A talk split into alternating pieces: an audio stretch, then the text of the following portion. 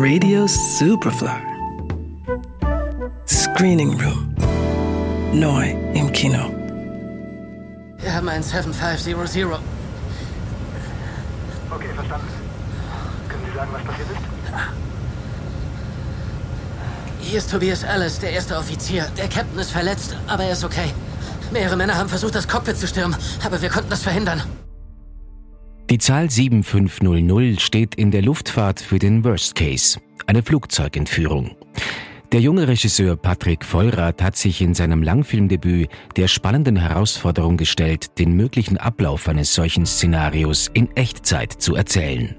Es ist ein normaler Linienflug von Berlin nach Paris. Die Piloten arbeiten die Checkliste ab, die Passagiere nehmen ihre Plätze ein. Alles Routine.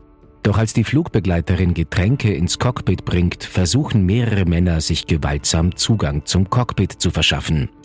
Durch ihre beherzte Gegenwehr können die Piloten den Angriff vorerst abwehren und die Tür wieder verriegeln.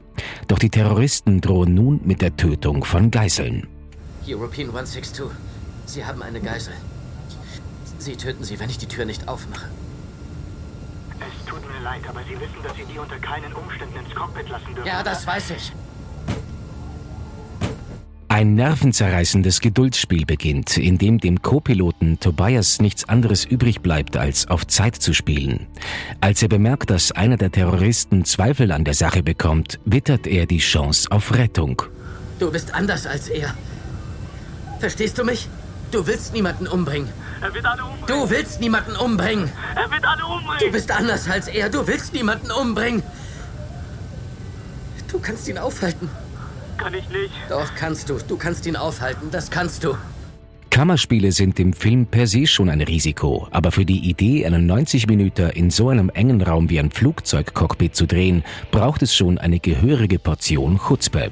Und die hat sich für Regisseur Patrick Vollrath bereits im Voraus ausgezahlt, denn für die Hauptrolle in seinem Film konnte er Hollywood-Star Joseph Gordon-Levitt gewinnen. Dass ihm das gelungen ist, liegt nicht zuletzt daran, dass er seinen Schauspielern Möglichkeiten bietet, die es sonst selten gibt.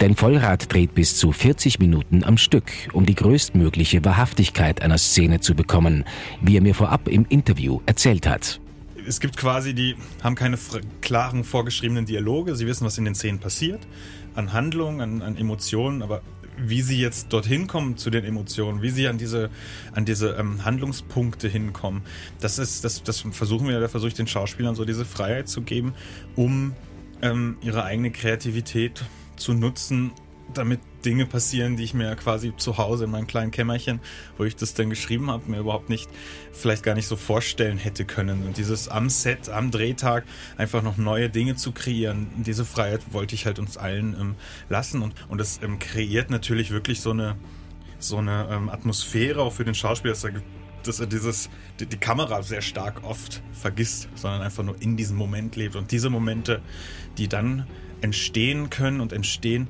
die muss der Kameramann und die, die, die wollen wir einfach einfangen. Dann.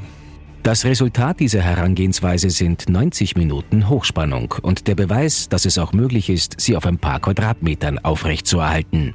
Aus dem unheimlich authentischen Ensemble sticht nicht nur Joseph Gordon-Levitt hervor, sondern auch der Newcomer Omid Memar.